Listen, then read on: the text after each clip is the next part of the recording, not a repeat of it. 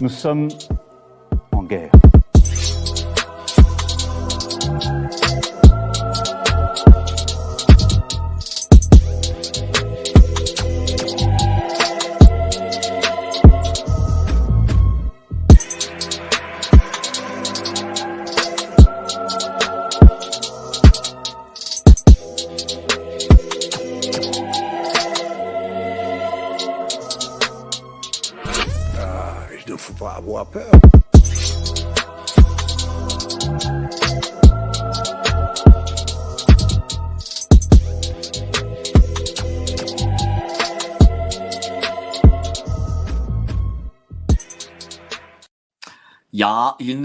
Avoir peur. Bonsoir à tous. Vous êtes sur Géopolitique Profonde, la chaîne qui est là pour remplacer les médias euh, subventionnés. Alors ce soir, on va parler géopolitique, essentiellement géopolitique, un peu d'histoire évidemment, avec euh, notre amie Caroline Galacteros, géopolitologue. Et je suis très content de la recevoir aujourd'hui parce que ça fait quelques temps euh, que je ne l'ai pas vue ça m'a manqué, ces entretiens. avec, Oh, euh. Caroline. M'ont manqué.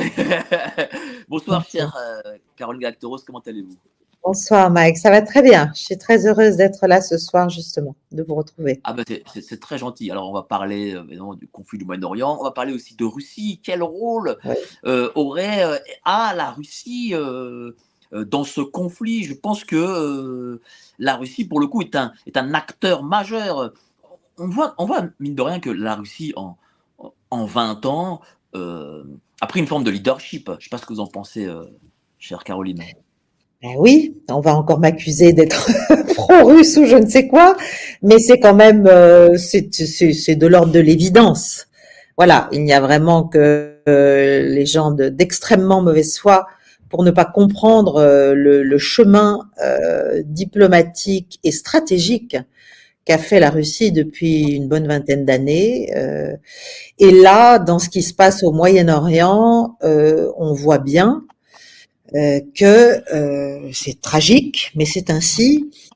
Moscou est, évidemment en, position extrêmement favorable pour faire avancer son agenda global, j'allais dire, vraiment géostratégique et vraiment de proposition d'une autre manière de gérer les, questions conflictuelles, y compris les plus tragiques et les plus brûlantes, y compris celles du Moyen-Orient, puisque la Russie vient de, évidemment, sans succès à ce stade, mais vient de proposer un projet de résolution sur le Moyen-Orient, de demander un cessez-le-feu, euh, d'expliquer qu'il fallait revenir euh, aux bases qui avaient été celles même des accords d'Oslo sur la création deux États, euh, enfin en tout cas d'un État palestinien à côté de celui d'Israël.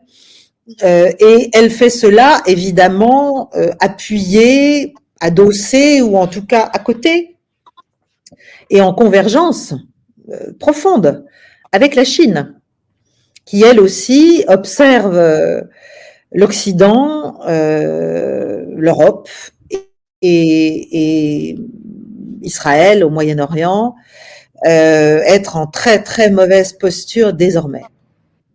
Ben justement, est-ce que de- l'Occident euh, ne perd pas, euh, comment dire, son calme euh, J'ai l'impression qu'en regardant comme ça de l'extérieur un peu euh, comment euh, la Russie, euh, euh, on va dire, euh, est, est sur ce conflit, la, enfin, je- comment euh, euh, j'ai l'impression que l'Occident perd son calme et que la Oui. Russie garde une forme de tête froide. Je ne sais pas ce que vous en Ah bah, pensez. Total, total. Non, puis elle, elle continue à avoir cette espèce d'approche euh, officielle et publique, euh, systématique, euh, très euh, légaliste, très euh, pro-ONU, même si l'ONU a plein de défauts et plein d'insuffisances. Euh, mais voilà, euh, ça, c'est- il est certain que tout ce qui se passe, on voit bien que là, et moi, mon point de vue, c'est qu'en fait, ce conflit, comme d'ailleurs celui en Ukraine, euh, sont des sont des, des révélateurs, des catalyseurs et des accélérateurs de la bascule globale du monde et des et des, et des champs de force et des champs d'influence à l'échelle planétaire. Euh, eh bien, ces, conflits-là ne sont que voilà ne, font que démontrer que le monde a véritablement changé et qu'il va falloir vraiment, à moins de, à moins de vouloir que la planète soit à feu et à sang durablement, il va falloir en tenir compte et trouver d'autres moyens de régler euh, certains problèmes pendants qui en fait sont périodiquement utilisés par les uns ou par les autres pour remettre le feu aux poudres. Et, malheureusement, ça se fait comme toujours au détriment des peuples et sur des monceaux de cadavres. Est-ce qu'il y a besoin de revenir euh, à une, à une vision un peu gaulliste et gaullienne euh, Peut-être qu'on a perdu ici en France? Moi, j'ai l'impression que notre diplomatie euh, a totalement, on va dire, changé de bord sur ces 15 dernières années. J'ai l'impression que notre diplomatie, la dernière diplomatie un peu gaulliste, on va dire, c'était celle de Jacques Chirac et Dominique de Villepin, et que la France, dorénavant, s'aligne essentiellement sur des positions occidentales. Euh, oui, que la, France n'est plus une, euh, qu'elle n'est plus une, forte, une force d'indépendance, si je puis dire. Bah, tout à fait. Non, mais le terme alignement est, est le bon. Et effectivement, les derniers feux, euh, bon, bah, ça a été l'Irak et la capacité qu'on a eue de ne pas se joindre à la curée sur l'Irak contre l'Irak, dont, dont, les résultats ont été catastrophiques à tout point de vue. Euh, et depuis, on est dans un alignement, on est à la fois dans une défausse européenne sur les chimères européennes, mais l'Europe elle-même est totalement vassalisée, donc euh, ça revient à s'aligner et à perdre ce qui fait, à mon avis, toujours et ce qui doit faire de nouveau absolument ne serait-ce que pour notre survie, pour l'intelligence de la situation, pour la compréhension de ce qui se passe et la préservation de nos intérêts, c'est-à-dire retrouver notre vocation, puissance d'équilibre, puissance de médiation, puissance de, sang-froid, puissance euh, d'humanité aussi, euh, et, de proposition. Euh, et Dieu sait s'il y a malgré tout des choses à proposer pour sortir des, des spirales absolument terrifiantes dans lesquelles on est en train d'entrer, parce que si on fait là un peu, et je pense que c'est ce qu'on va faire ce soir, le tour de ce qui se passe, euh, et notamment au Moyen-Orient, euh, là on est vraiment dans une situation extrêmement dangereuse, pas seulement au Moyen-Orient et pour les Moyen-Orientaux, mais aussi naturellement euh, pour nos États, notre sécurité. Voilà. Mais justement, comment se fait-il que depuis, ben, je crois, 4, presque 75 ou 80 ans, euh, ce conflit entre Israéliens et Palestiniens euh, n'a pas été solutionné, euh, si je puis dire? Ça, c'est une question. c'est une sacrée question. Pourquoi? Mais parce que, parce qu'en fait, en fait, moi, je, je repense toujours, et, et ces jours-ci, j'y pense vraiment de plus en plus souvent. Je repense toujours à la parole inaugurale d'un de mes professeurs en 1988 en maîtrise de sciences politiques à la Sorbonne. Ça ne me rajeunit pas, mais c'était le cas. Euh, professeur qui nous faisait euh, un cours sur le Moyen-Orient au XXe siècle et qui a commencé son cours, premier cours, en nous disant voilà, si vous ne devez retenir qu'une chose de tout mon cours, c'est la suivante. Si vous voulez comprendre quelque chose au Moyen-Orient, aux dynamiques, euh, pourquoi les choses ne se résolvent pas, on est en 88, donc on est déjà 40 ans euh, après la, création euh, officielle de l'État d'Israël, eh bien, c'est que du point de vue du Moyen-Orient et du point de vue des Arabes, mais pas seulement, hein, de, toutes les puissances du Moyen-Orient, la deuxième guerre mondiale, ce que nous appelons la deuxième guerre mondiale, est une guerre régionale. Et le Moyen-Orient subit les conséquences de finalement la culpabilité infinie et, et, comment dirais-je, irrattrapable euh, de l'Europe, des puissances européennes, euh, vis-à-vis euh, du peuple juif, donc la Shoah, l'Holocauste, enfin, tout ce qui s'est passé pendant cette deuxième guerre mondiale. Mais du point de vue des Moyen-Orientaux, c'est quelque chose qui, en tout cas dans leur perception, leur a été plaqué, leur a été imposé. pour régler nos problèmes à nous, nos problèmes de culpabilité. Ça, c'était ce que disait mon professeur et je pense que il ne le disait pas pour rien. Il était lui-même de la région. Euh, et je, pense que c'est encore très très présent. Et en fait, tout ce qui s'est passé, quelle que soit la question de la légitimité des uns des autres, sur laquelle, euh, voilà, euh, il est très compliqué de prendre parti, de prendre position. De... Bon, mais la réalité, c'est qu'il y a malgré tout, aujourd'hui, toujours, euh, une population palestinienne, un peuple palestinien, qui est dans une situation très difficile et dont, cette, dont la situation très difficile est instrumentalisée par les uns, par les autres, que ce soit euh, par le Hamas aujourd'hui, évidemment, que ça ait été par le Hezbollah, que ce soit par le djihad islamique, que ce soit par certains États et par tous les États, à vrai dire, de la région. Euh, et que tant qu'on ne s'attellera pas véritablement à la solution de ce drame, qui est un drame humain, qui est un drame tout à fait politique, bien sûr, du point de vue d'Israël, mais qui est aussi très politique du point de vue du peuple palestinien et de la population palestinienne aujourd'hui, eh bien, ça continuera à être le prétexte à des monstruosités et à des, et à des injustices sans fin d'un côté comme de l'autre sûr. Alors, ah. ce que disait votre professeur, c'est qu'en fait, euh, euh, Exodus euh, vers ce qui était à l'époque la Palestine britannique était peut-être une erreur.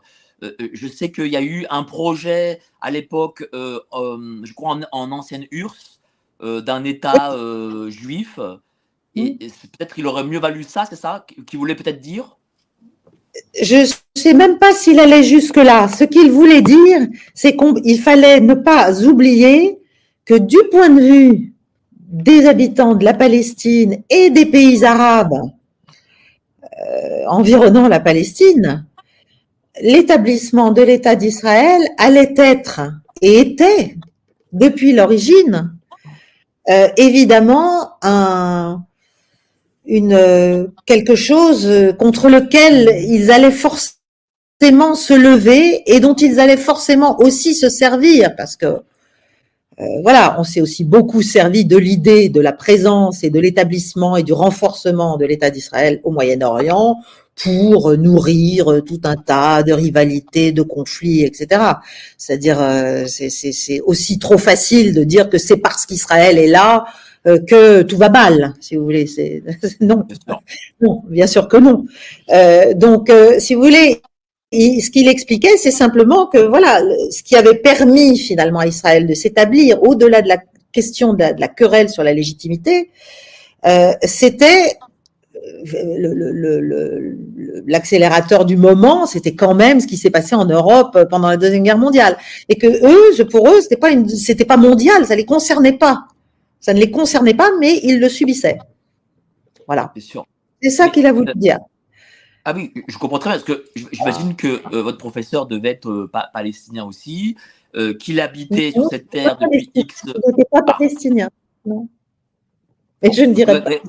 Bon, très bien, pas, de souci. Voilà. Du coup, il y a aussi une chose qui peut être inquiétante sur ce qui se passe actuellement. Et j'ai interrogé dernièrement un journaliste qui était au Liban. c'est que au Liban, il m'a parlé de, de 100 000 soldats du Hezbollah qui étaient prêts. Est-ce que, est-ce que, avec ce qui se passe, avec la riposte qui, existe, et peut-être déjà aérienne, et peut-être une riposte par les fantassins. Est-ce qu'il est possible que euh, l'ensemble de la région euh, s'embrase avec la venue, je des Libanais, euh, peut-être aussi des, je des Syriens, sachant que les Syrie est aussi un peu bombardée par Israël, avec la Jordanie. Est-ce que ça peut, ça peut devenir un conflit qui est totalement régional en fait? Ah, il ne sera pas seulement régional. Mais ce qui est certain, c'est que déjà aujourd'hui, à l'heure où nous nous parlons, euh, oui, ça a repris au Liban, ça a repris en Syrie. Euh, un certain nombre de pays de la région, je pense aux Émirats, mais aussi à l'Égypte euh, euh, et notamment aux Émirats parce qu'ils ont été les premiers signataires euh, des accords d'Abraham. Euh, donc, si on revient un peu aux origines, au déclenchement là de, ce qui vient de se passer il y a, deux semaines, là, les Émirats ont très peur, ont très très peur, parce que c'est la stabilité politique de ces États qui avaient tenté une normalisation via les accords d'Abraham sous Trump euh, avec Israël, euh, qui est qui est euh, mise en danger. Parce que parce que la rue arabe entre guillemets euh, se réveille et se réveille de manière extrêmement euh, hostile, massive euh, partout et pas seulement au Moyen-Orient. Alors, si on revient un petit peu sur euh, pourquoi pourquoi ça s'est passé, ça a été beaucoup dit dans les médias, donc je vais pas vais pas raconter, c'est pas un scoop, mais il est évident qu'au moment où l'Arabie Saoudite, enfin, d'abord il y a eu cet accord qui a qui a, je pense, euh, beaucoup gêné et ennuyé Israël, mais aussi bien sûr les États-Unis et d'ailleurs les puissances occidentales, euh, accord de rapprochement entre l'Arabie saoudite et l'Iran, qui euh, prévoyait finalement une normalisation de ce de ce conflit euh, que tout le monde agite, que tout le monde euh, euh, cherchait à, à à conserver finalement en tant que tel pour euh, gêner l'Iran et, et, voilà et, et pour faire en sorte que l'Iran reste l'ennemi à abattre de l'ensemble des autres pays, notamment sunnites de la région, auxquels Israël, avec lesquels Israël voulait normaliser ses relations. Le joyau de la couronne, c'était évidemment l'Arabie Saoudite, donc l'accord euh, de rapprochement Arabie Saoudite-Israël a commencé à être euh, euh, négocié, discuté et était en bonne voie entre guillemets. Mais évidemment, ce faisant, on pouvait penser que c'était une manière, en tout cas à court terme, et un court terme qui pouvait s'avérer assez long, euh, eh bien, de passer par pertes et profits, finalement, euh, cette question palestinienne. Or, cette question palestinienne, notamment euh, à Gaza, euh, elle est en, c'est une ébullition, c'est une, c'est une poudrière, Gaza, c'est une poudrière naturelle depuis déjà des années. Euh, on peut aussi revenir sur la, la façon dont Israël a, a instrumentalisé d'une certaine manière le Hamas pendant longtemps. Et le Hamas, j'allais dire comme Ben Laden avec euh, la CIA, si vous voulez, il y a un moment où il se retourne contre contre ceux avec lesquels il a pu avoir une convergence avec lesquels il a pu avoir une convergence tactique d'intérêt, puisque l'intérêt d'Israël était de diviser euh, les Palestiniens finalement entre le Fatah et Abu Mazen, enfin Mahmoud Abbas d'un côté, l'autorité palestinienne, qui elle était théoriquement la voie vers l'établissement euh, d'un État palestinien euh, à la fin, euh, et puis cette bande de Gaza. Donc il y a eu tout un jeu, un jeu dangereux, un jeu très dangereux sans doute, qui a fini par sauter à la figure de tout le monde. Et je, pense, oui, qu'il y a un risque d'embrasement. Je pense qu'au plan militaire, il y a quand même euh, du côté de l'armée israélienne, comme euh, du côté d'ailleurs des Américains et peut-être d'autres occidentaux, un certain nombre de gens qui, qui ont bien conscience des risques, du piège dans lequel aussi Israël peut tomber.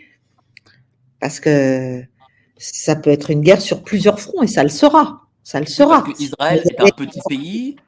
Ben oui. 10 millions d'habitants entouré de euh, 150-200 millions d'habitants. Oui, et, et, et, et, quelle que soit l'excellence euh, des forces armées israéliennes, quel que soit le caractère euh, citoyen, enfin les, les, réserves, etc., euh, mener la guerre contre le Hamas, qui est bien enquisté dans la, dans la bande de Gaza, euh, avec euh, avec le Hezbollah euh, sur un autre front. Enfin, je veux dire, c'est c'est pas, il n'y a pas de victoire de mon point de vue. Je ne vois pas comment on peut imaginer une victoire militaire. Donc il va falloir euh, trouver autre chose. Parce que de toute façon, politiquement, ce sera très difficile d'avoir une victoire politique si Israël se mettait à, envahir Gaza euh, à grande à grande guide entre guillemets et sur le long terme, à supposer que ça marche, à supposer que le Hamas euh, finisse par disparaître, ce que je ne crois pas. Politiquement, ce sera ce sera impossible humainement.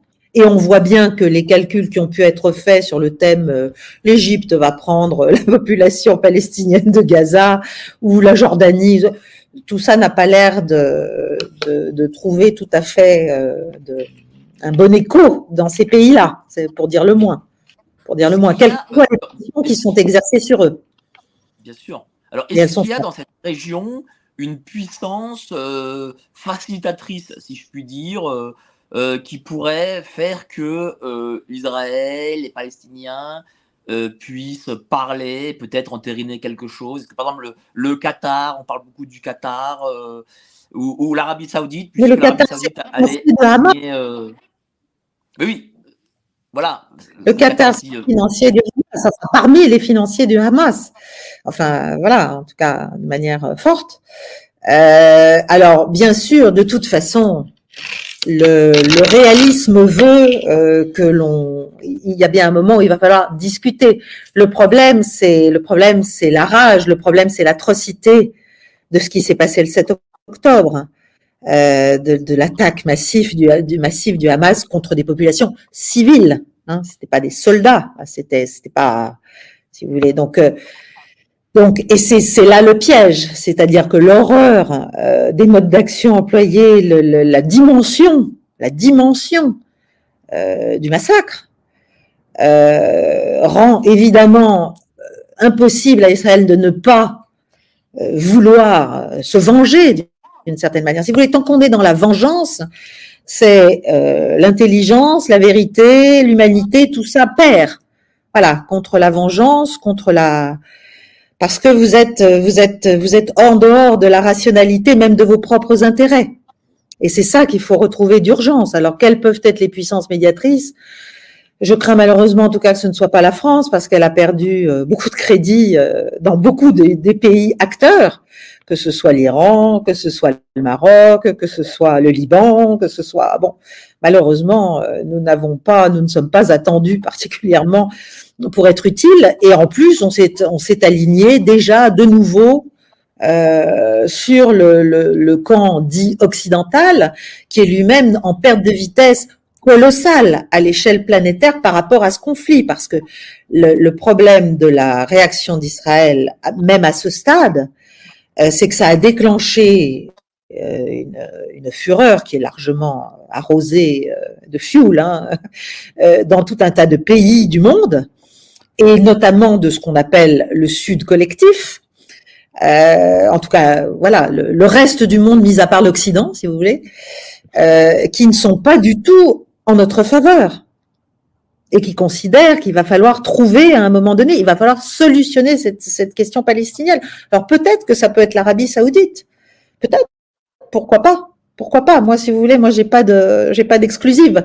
Il faut il faut entre eux et puis il faut avoir toutes les informations. Mais il y a sans doute déjà des tentatives, des propositions. Il y a sans doute tout un tas de choses. Mais le problème, c'est qu'on est encore dans une phase euh, tellement euh, tellement passionnelle, tellement sur le oui, sur la vengeance. Voilà, sur la vengeance.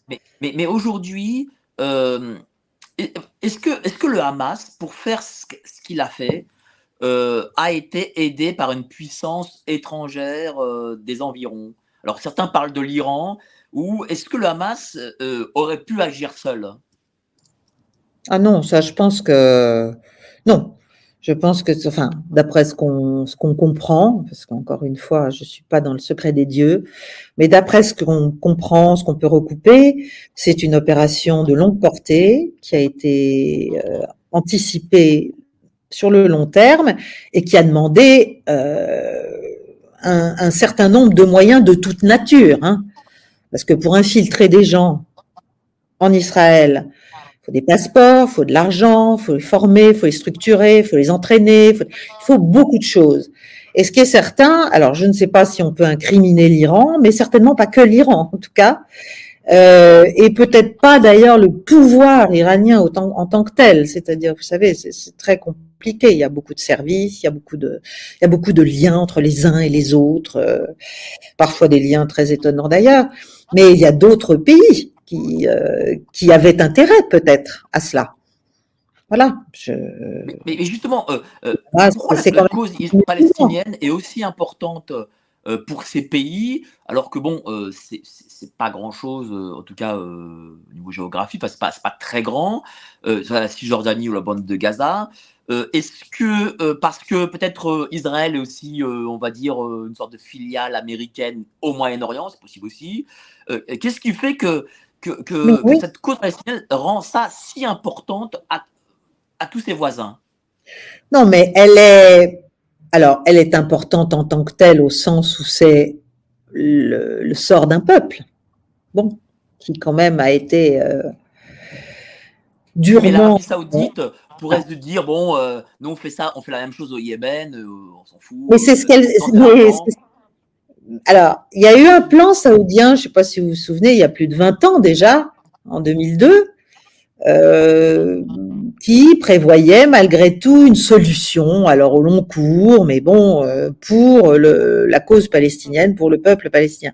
Moi, je pense surtout qu'aujourd'hui, la cause palestinienne, elle est réveillée à la fois du côté occidental, parce que euh, bah, ça va très très mal pour l'Occident. Il faut quand même il serait temps quand même d'enlever les pots de saucisson euh, de nos yeux et de, de se rendre compte qu'on est en, en, perte de vitesse géopolitique au sens collectif, en tant qu'Occident, ou ce qu'il en reste, ce qu'on appelait gentiment la communauté internationale dans les années 90, pour faire croire que c'était le monde entier, en fait c'était quelques pays. Euh, on est en perte de vitesse. Donc, euh, il est certain que ce qui a été tenté pour finalement, sous férule américaine, euh, euh, remettre un peu un certain nombre de pays influents du Moyen-Orient dans un lien de normalisation avec Israël, ce qui permettait euh, de, de, contrebalancer l'influence grandissante à la fois de la Chine, de la Russie et de l'Iran. Et de l'Iran. Tout ça, ça existe. Tout ça, c'est la bascule globale du monde. Mais à partir du moment où l'Arabie saoudite, euh, finalement, d'abord a compris que l'Amérique ne venait pas forcément à son secours quand on bombardait euh, ses installations pétrolières. Deuxièmement, que euh, les questions pétrolières précisément n'étaient plus forcément gérées à son avantage ou qu'on lui demandait de faire des choses qui n'étaient pas de son intérêt. Euh, elle a compris qu'elle devait aussi mettre ses œufs peut-être dans des paniers différents. Donc elle a commencé à changer son, son positionnement par rapport aux États-Unis et donc conséquemment par rapport à la Russie, par rapport à la Chine et in fine par rapport à l'Iran, puisque euh, quand même MBS s'est bien rendu compte que cette guerre au Yémen était sans issue, que c'était juste euh, un gros handicap par rapport à ses projets, ses projets de développement économique, même de développement social euh, et politique, qui sont extrêmement ambitieux et, et, voilà, lui, il voit son pays comme une espèce de pôle de stabilité et de prospérité qui entraînerait toute la région à l'échelle, euh, voilà, de 20 ans à peu près. Bon, donc, euh, donc pour ça, il fallait faire la paix avec l'Iran. Il fallait stabiliser, il fallait stabiliser la relation avec l'Iran. Et c'est ce qu'il a entrepris de faire.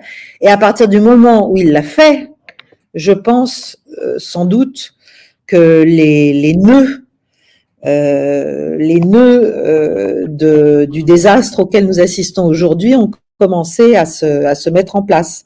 Contre-feu israélien, donc avec bien sûr Washington derrière, pour proposer finalement aux, aux Saoudiens euh, quelque chose qu'ils ne pourraient pas refuser, hein, comme on dit, c'est-à-dire un, un, autre accord d'une autre ampleur euh, qui puisse euh, euh, voilà, les, les, les, pousser finalement dans le, à rejoindre Abraham, à rejoindre le groupe d'Abraham, on va dire. Et puis euh, réaction, euh, réaction euh, finalement de, de, de, de contre-feu sur le contre-feu en disant mais c'est pas possible, euh, voilà. Et hop, on réveille la question palestinienne. Et comment la réveiller? Ben, En mettant le feu aux poudres. Et le feu aux poudres a été le Hamas voilà, par un massacre épouvantable euh, qui forcément euh, a fait en sorte qu'Israël euh, ne puisse faire autre chose que de réagir et réagit de manière disproportionnée, évidemment, en termes de pertes, en termes de tout. Et donc, voilà, ça met, ça met le feu aux poudres partout. Et ça permet de réveiller beaucoup de choses. Parce qu'il faut pas oublier que ce qui se passe, c'est quand même une sacrée diversion par rapport au fiasco en Europe. Parce que l'Occident est en plein fiasco militaire, stratégique, politique et même économique de plus en plus euh, en Europe avec la guerre en Ukraine. qui, mais, qui est en est euh, Où ah bah, en est euh, cette fameuse contre-offensive ukrainienne? Non, mais l'offensive, euh, la contre-offensive ukrainienne est un, un, échec. Bon, même les Américains le reconnaissent. Comment dirais-je, les Russes euh, qui sont toujours dans une posture euh, finalement où ils ont laissé venir les Ukrainiens et puis euh, ben, on connaît maintenant quand même à peu près la réalité des pertes, où on commence même à l'admettre, mais c'est très difficile à admettre. Voilà, c'est très difficile à admettre tout de même pour Washington euh, qu'on a fait, allez, un petit demi-million de morts ukrainiens en pure perte. Euh, pour faire quoi finalement On ne sait pas. Voilà. La Russie est toujours là, elle est en position militaire forte, elle avance doucement, comme, euh, comme ils l'ont décidé, ils n'iront pas plus vite. Leur problème n'est pas territorial, leur problème est sécuritaire, leur problème est militaire, leur problème est stratégique. Donc c'est pas la question de prendre l'Ukraine, pas prendre l'Ukraine, comme l'avait dit euh, Vladimir Poutine. Vous savez, on est le plus grand pays du monde, nous. Problème, c'est pas d'avoir des territoires, hein, parce qu'après, il faut les contrôler, les territoires. Le sujet, c'est notre sécurité. Voilà. Et ça, la sécurité, on s'est assis dessus et c'est nous qui sommes à l'origine, de mon point de vue, tout de même, euh, de la mise en, tension extrême et insupportable de la sécurité européenne du point de vue russe. Voilà.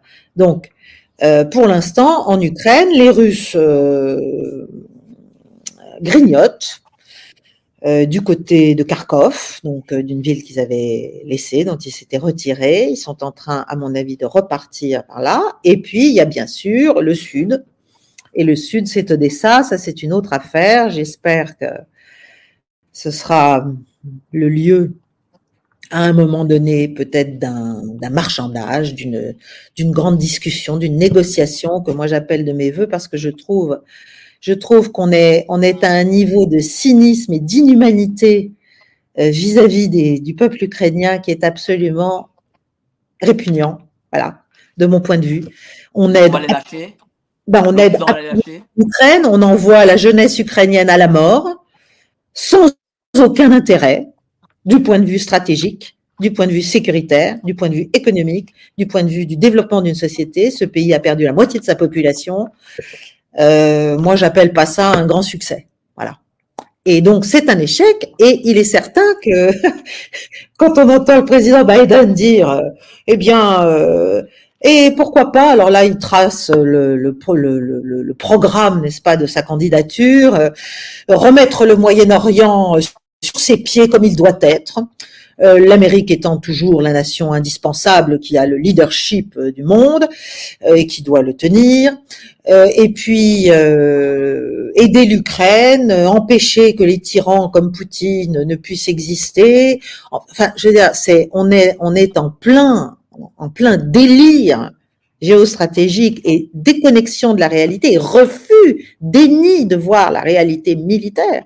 Et de ce point de vue-là, envoyer ses porte-avions et 2000 soldats et 60 ou 80 avions euh, euh, Euh, pour, enfin, à l'appui d'Israël, bah, ça permet d'ailleurs, vous avez dû remarquer, on ne parle absolument plus d'Ukraine. Ça a disparu. Ça a juste disparu. Le malheureux Zelensky, je pense, commence à avoir très, très peur pour lui-même et euh, pour euh, l'avenir de la grande lessiveuse euh, d'argent euh, que constitue le soutien américain à l'Ukraine. Grande lessiveuse politique, notamment. Mais qu'est-ce que ça signifie justement ce porte-avions euh, en Méditerranée et ces 2000 soldats? Est-ce que ça signifie que euh, les Américains pourraient euh, tirer sur la bande de Gaza à terme peut-être? Je ne suis pas dans les petits papiers du secrétaire d'État à la Défense, ni du président américain, ni, ni, des discussions qu'ils peuvent avoir avec, avec Netanyahou aujourd'hui. Euh, je ne sais pas. Ça peut être, ça peut être de l'appui à, à, des actions euh, offensives euh, israéliennes.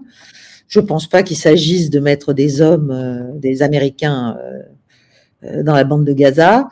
en revanche, c'est une dissuasion. C'est aussi une dissuasion sans doute vis-à-vis de l'Iran, dont on dont on craint qu'il n'active trop le Hezbollah. Et le Hezbollah, j'allais dire, c'est une autre paire de manches que le Hamas. Hein. C'est un, c'est une véritable armée qui n'est d'ailleurs pas euh, totalement, euh, pour dire le moins, sous contrôle de l'Iran. C'est-à-dire qu'il y a aussi sa, propre logique, sa propre dynamique.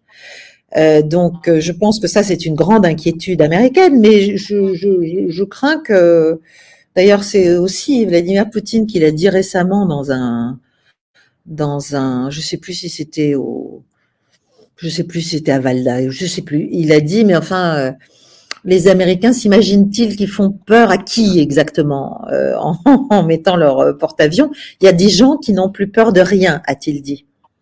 Voilà. Et, c'est ça, c'est ça qui est dangereux. Voilà, c'est que plus personne n'a peur de rien, à vrai dire.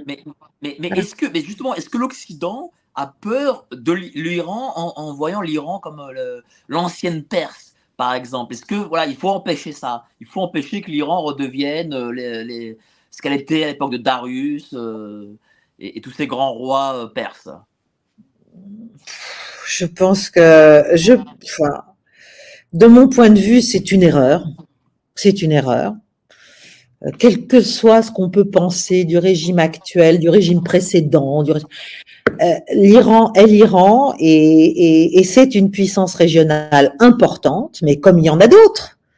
Ça, ça, ne nous choque pas euh, que la Russie, que la Turquie soit une puissance euh, régionale importante, que, enfin, je veux dire, euh, il y a, y a d'autres puissances régionales. Simplement, ça nous gêne que ce soit l'Iran. Bon, euh, donc ça nous gêne parce que parce que derrière il y a des intérêts pétroliers, il y a des intérêts gaziers, il y a des intérêts énergétiques, il y a des intérêts économiques colossaux.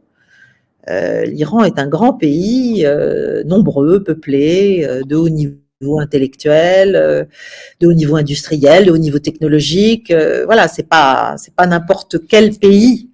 Donc oui, bien sûr qu'il y a une coalition d'intérêts dits occidentaux dont Israël est un peu la pointe de diamant dans la région pour dire euh, non, il faut que l'Iran soit soit tenu à la, à la gaffe, si vous voulez, à la gaffe. mais je crains que tout ça soit déjà dépassé.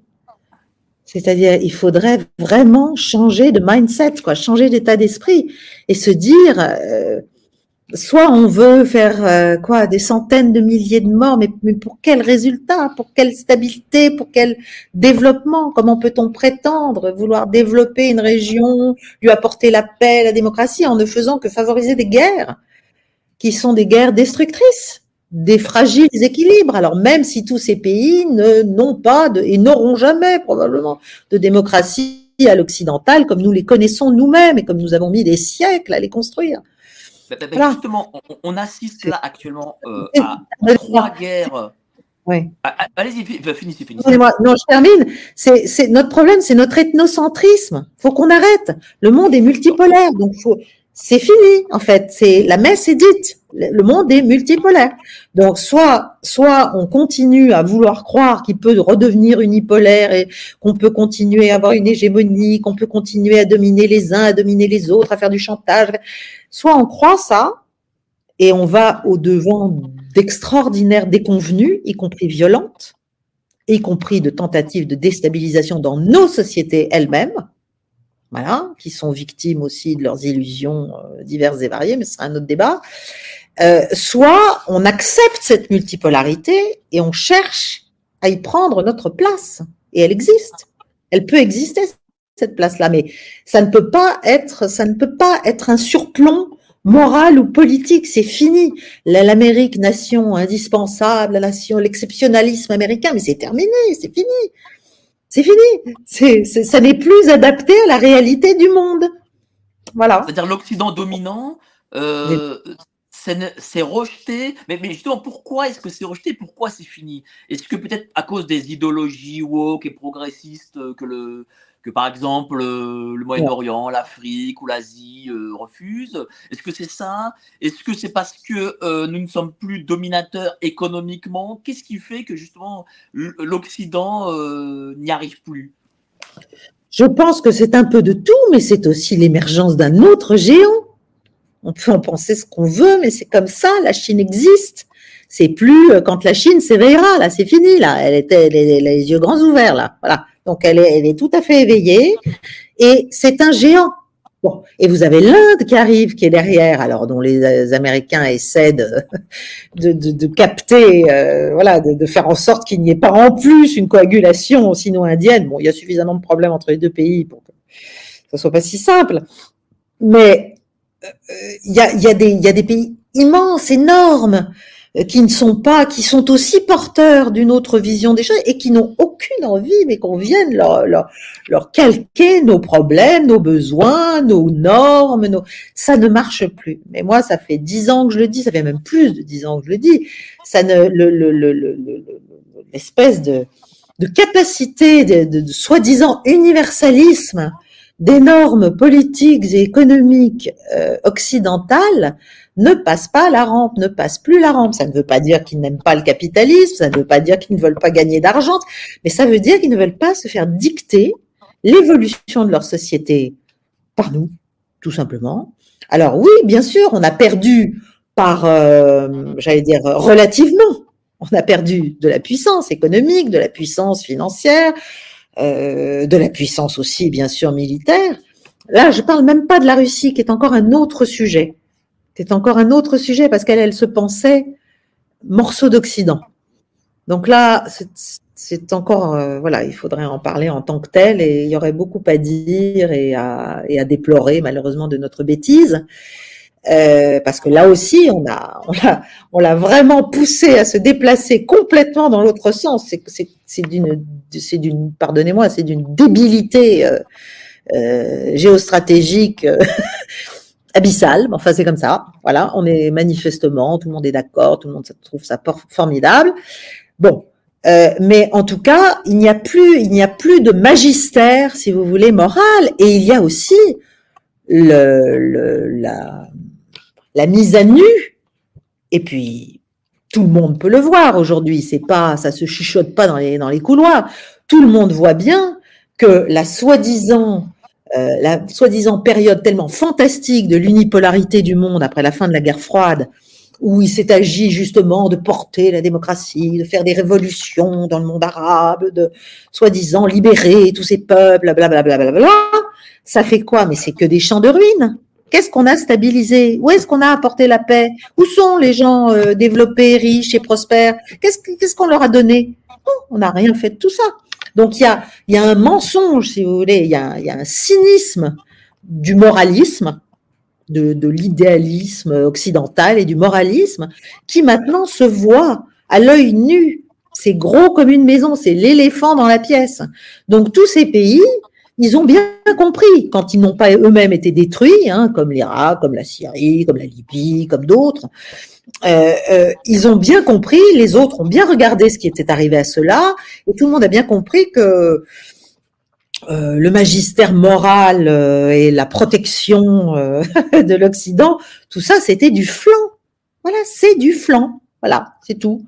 Donc, ce qu'on veut, c'est contrôler, ce qu'on veut, c'est prendre, ce qu'on veut, c'est exploiter, ce qu'on veut, c'est maîtriser, ce qu'on veut, c'est geler certains marchés à tel moment, c'est empêcher les autres. C'est, pas du tout euh, bienveillant. Donc, on a un problème vraiment de gouvernance mondiale, les principes de la gouvernance mondiale, les enceintes de la gouvernance mondiale, et d'une manière de se comporter avec les autres acteurs. Et la multipolarité, c'est ça. Ça commence par le respect. Voilà. Et la non-ingérence. Or, nous, on ne fait que s'ingérer. Alors, euh, on a eu euh, de, tout temps une politique euh, pro-arabe. J'imagine que vous, par votre métier, vous deviez connaître, et vous connaissez toujours d'ailleurs, la diplomatie française, enfin ceux qui composaient cette diplomatie française. Avez-vous vu avec le temps, justement, cette diplomatie française euh, basculer et, comment est-ce qu'elle a basculé cette diplomatie française pour un peu tourner le dos à cette, euh, à cette politique euh, dite pro-arabe déjà de l'époque de général de Gaulle? Je pense que ça n'a, ça n'a plus rien à voir. Mais le grand changement euh, par rapport à l'époque du général, c'est que il avait des principes très simples. Alors oui, il disait je m'en vais vers l'Orient compliqué avec des idées claires, des idées simples. Ok, donc il avait bien compris les limites de sa compréhension déjà, de sa capacité de compréhension, mais il avait quand même quelques idées simples. C'est-à-dire, on ne, on ne va pas justement faire la leçon aux autres. On doit avoir une politique d'équilibre, donc on doit avoir des points d'appui. Et nous avons été de grands alliés d'Israël. Donc c'est pas, ça, ça n'a pas, ça n'a pas changé. Simplement, on était en équilibre, c'est-à-dire on, cherchait à préserver des relations intelligentes avec tous les États sans prendre fait et cause pour les uns contre les autres, comme si c'était notre cause, notre problème. Si vous voulez, c'est tout le problème de la diplomatie aujourd'hui française et même de la vision du monde française. C'est comment voulez-vous être utile si vous êtes aligné? C'est une contradiction dans les termes. La France doit être. Ça vient dans les écoles de diplomatie qu'on dit qu'il faut s'aligner? Mais ça vient de, du renoncement de la nation à elle-même ou de, de, de l'État déjà lui-même, de la, de la vision de la France. Écoutez parler nos, nos, nos écoutez parler nos, nos, diplomates, nos grands. C'est la, la, France est trop petite, la France est trop si, la France est une puissance moyenne, la France sans l'Europe n'est rien, la France ne peut rien dire, la France doit s'aligner, la France doit d'abord discuter, on peut pas aller en Chine sans emmener Madame van der Leyen, on peut rien faire. Voilà. Donc on, on s'est auto euh, on s'est auto contraint, auto mutilé, auto mutilé d'une certaine manière. Et du coup, les quelques outils de puissance et d'influence que nous avons encore, même dans le système international dégradé tel qu'il est aujourd'hui, je pense à notre siège au Conseil de sécurité, sont évidemment de plus en plus contestés. Parce que qu'est-ce qu'on en fait, si vous voulez? Voilà, qu'est-ce qu'on en fait là, dans l'état où on est là? On est au bord du volcan moyen-oriental. Qu'est-ce qu'on fait? Qu'est-ce on, on, devrait on devrait promouvoir, euh, euh, je sais pas, un, un accord de cessez-le-feu. On devrait on devrait proposer des médiations. On devrait chercher à, on devrait faire des choses positives, des choses constructives, des choses qui vont vers la paix puisqu'on explique qu'on veut la paix. Voilà. Hein. Nous, on est en guerre contre le Covid, mais à part la guerre, mais, euh, comment? Bien sûr. Mais est-ce que vous avez compris justement euh, lorsque la France a refusé de signer la motion euh, russe Qu'est-ce que vous avez dit à ce moment-là? Ah, mais, ah, mais pour moi, mais pour moi, c'est pour moi, c'est une folie. C'est une folie diplomatique. C'est-à-dire nous. Alors là, maintenant, je pense qu'au point où on en est, on est dans la fuite en avant un peu désespérée. C'est-à-dire que ça va tellement mal Hein, euh, que ce soit en Ukraine, que ce soit en Afrique, que ce soit partout, qu'on se dit, bon, raccroche-nous au, pied du pantalon de notre, de notre grand frère américain, n'est-ce pas hein Parce que là, ça doit aller mieux. Ça. On, on est au moins accroché à quelque chose. Pas que ça ne peut plus marcher comme ça. Ça ne peut plus marcher comme ça. Ça ne nous rapporte rien de faire ça. Qu'est-ce que ça nous apporte? Qu'est-ce que ça nous apporte? Ça va nous apporter probablement une vague d'attentats, ça c'est probable. Euh, euh, malheureusement, euh, ça va nous apporter rien. Qu'est-ce que ça nous apporte? On ne peut plus rien faire et plus personne ne nous écoute. À partir du moment où on sait, c'est l'inverse d'une médiation. Comment voulez-vous être médiateur? Vous pouvez être rien. Si vous n'arrivez pas à vous détacher d'une position ou d'un camp, pour, pour, pour, pour monter en gamme moralement, pour monter justement sur des principes. On a nos valeurs et nos principes à la bouche toute la sainte journée, mais là quand même, on est, on est dans une situation mondiale dramatique, dramatique. Donc si on voulait avoir quelques valeurs humaines, euh, de, voilà, ben, euh, dialogue, respect, humanité, euh, combat contre l'esprit le, de vengeance. Enfin, je veux dire, c'est d'un côté comme de l'autre. Hein. C'est pour ça, je pense pas que, si vous voulez, on, on est, il, faut des gens d'une autre, d'un autre calibre, quoi. Mais justement, euh, on a, on, vit actuellement. Des diplomates, poser des choses, on va leur dire ah mais c'est scandaleux, ah mais vous vous mettez de tel côté, ah mais non, mais alors vous êtes italien, mais vous êtes, mais c'est pas le sujet. Le sujet, c'est qu'il faut que ça retombe. Vite Vite ben, Est-ce que ça peut retomber sachant que sachant que l'on a trois conflits d'intensité importante Ukraine, Arménie et là maintenant Moyen-Orient. Est-ce que au final, ça, ça, fait longtemps qu'on n'a pas connu en une année autant de conflits aussi importants. Est-ce que ça peut au final déraper vers quelque chose qui pourrait devenir mondial?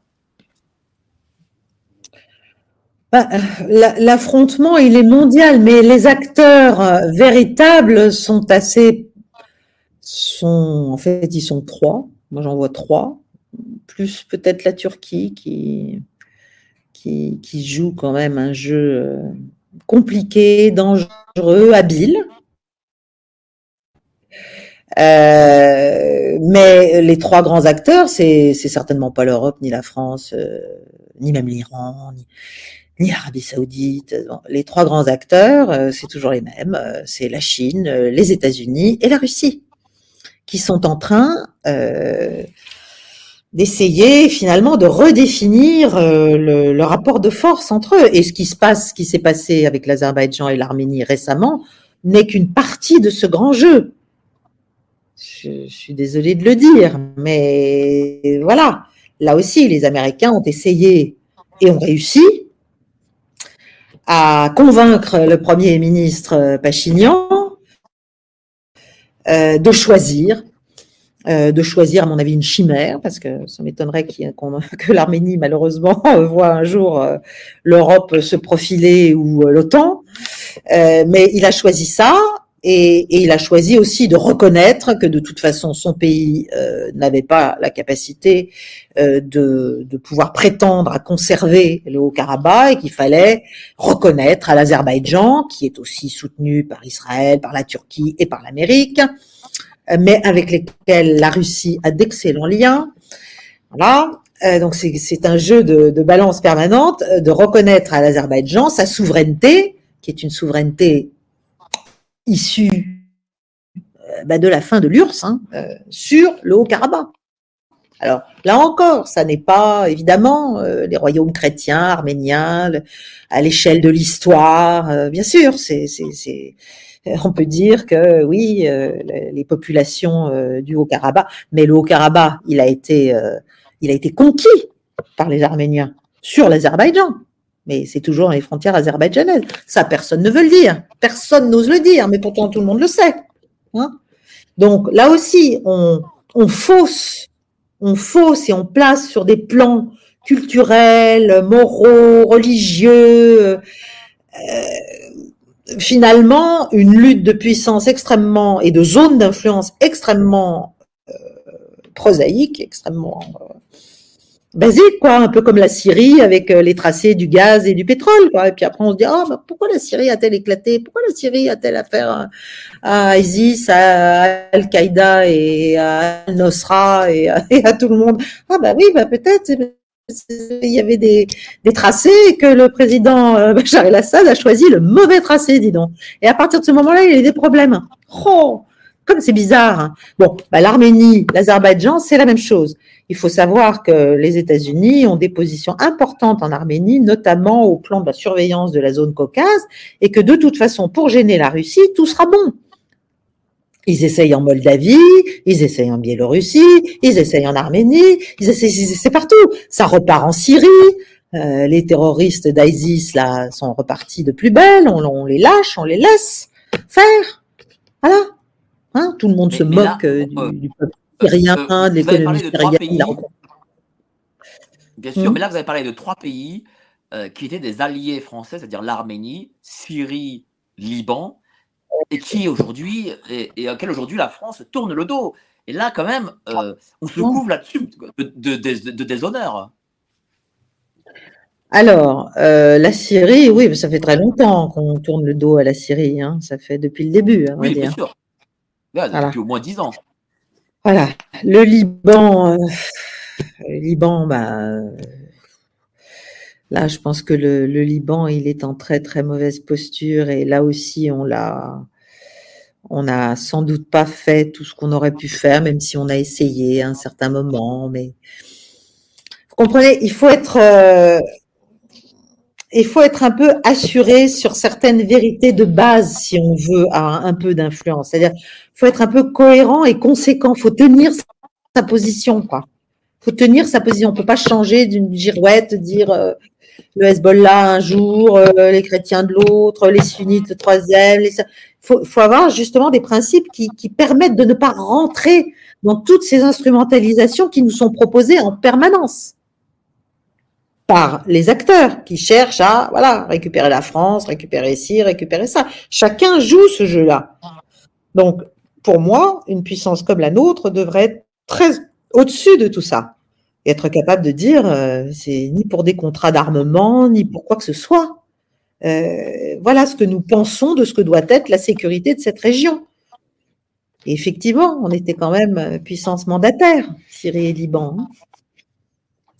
Voilà. Et, est-ce qu'avec euh, euh, avec la réforme, plutôt la, suppression de l'école de diplomatie, euh, de, du, corps diplomatique. Monsieur, du corps diplomatique, pardon, par Monsieur Macron, est-ce que là encore, nous allons baisser de, de, calibre à ce niveau-là? Oui, mais forcément, mais c'est comme l'ENA, c'est comme le reste, c'est si vous détruisez les instruments de compétences, de, de compétences dans le temps, de pratique, de euh, tout, ce qui fait que la France avait des corps importants d'administrateurs en fait de l'État et aussi de, de, des instruments d'une projection de notre influence et d'une politique. Si vous cassez tout ça, si vous laissez ça euh, pas forcément au copinage, mais euh, bon, euh, des nominations, euh, soi-disant pour fluidifier les parcours de carrière. Mais le problème n'est pas de fluidifier les parcours de carrière. Le problème est d'avoir une diplomatie digne de ce nom, d'avoir des grands diplomates, des grands diplomates. C'est ça. C'est si on se place du point de vue de l'intérêt du pays, c'est ça qui est important. C'est pas est-ce qu'ils vont pouvoir faire leur carrière d'un corps à l'autre. Non, c'est pas le sujet. Voilà. Enfin, de mon point de vue. Euh, ne demande pas mon avis. Donc, euh, euh, oui, c'est la destruction de l'État. Et puis après, on dit, ah bah la France, on a plus ce qu'il faut. Regardez la préfectorale, ça va partir aussi. Tout, tout est tout est en train de se déliter, c'est-à-dire les, les structures, les murs de soutènement de l'État, d'une permanence de l'État et d'une permanence d'une politique possible d'État et d'une protection de l'État sont en train d'être détruits d'être mité, puis d'être détruit. Et après, on dira, bah, écoutez, oui, euh, le seul format, là, c'est l'Europe. Hein, c'est l'Europe. Mais qu'est-ce qu'on sera dans l'Europe? C'est-à-dire, vous pensez qu'on va créer genre une sorte de ministère des Affaires étrangères européen? C'est ça le, but en fait? Mais c'est l'utopie, c'est l'idée. C'est l'idée. Et il y a des États qui se battent contre cela.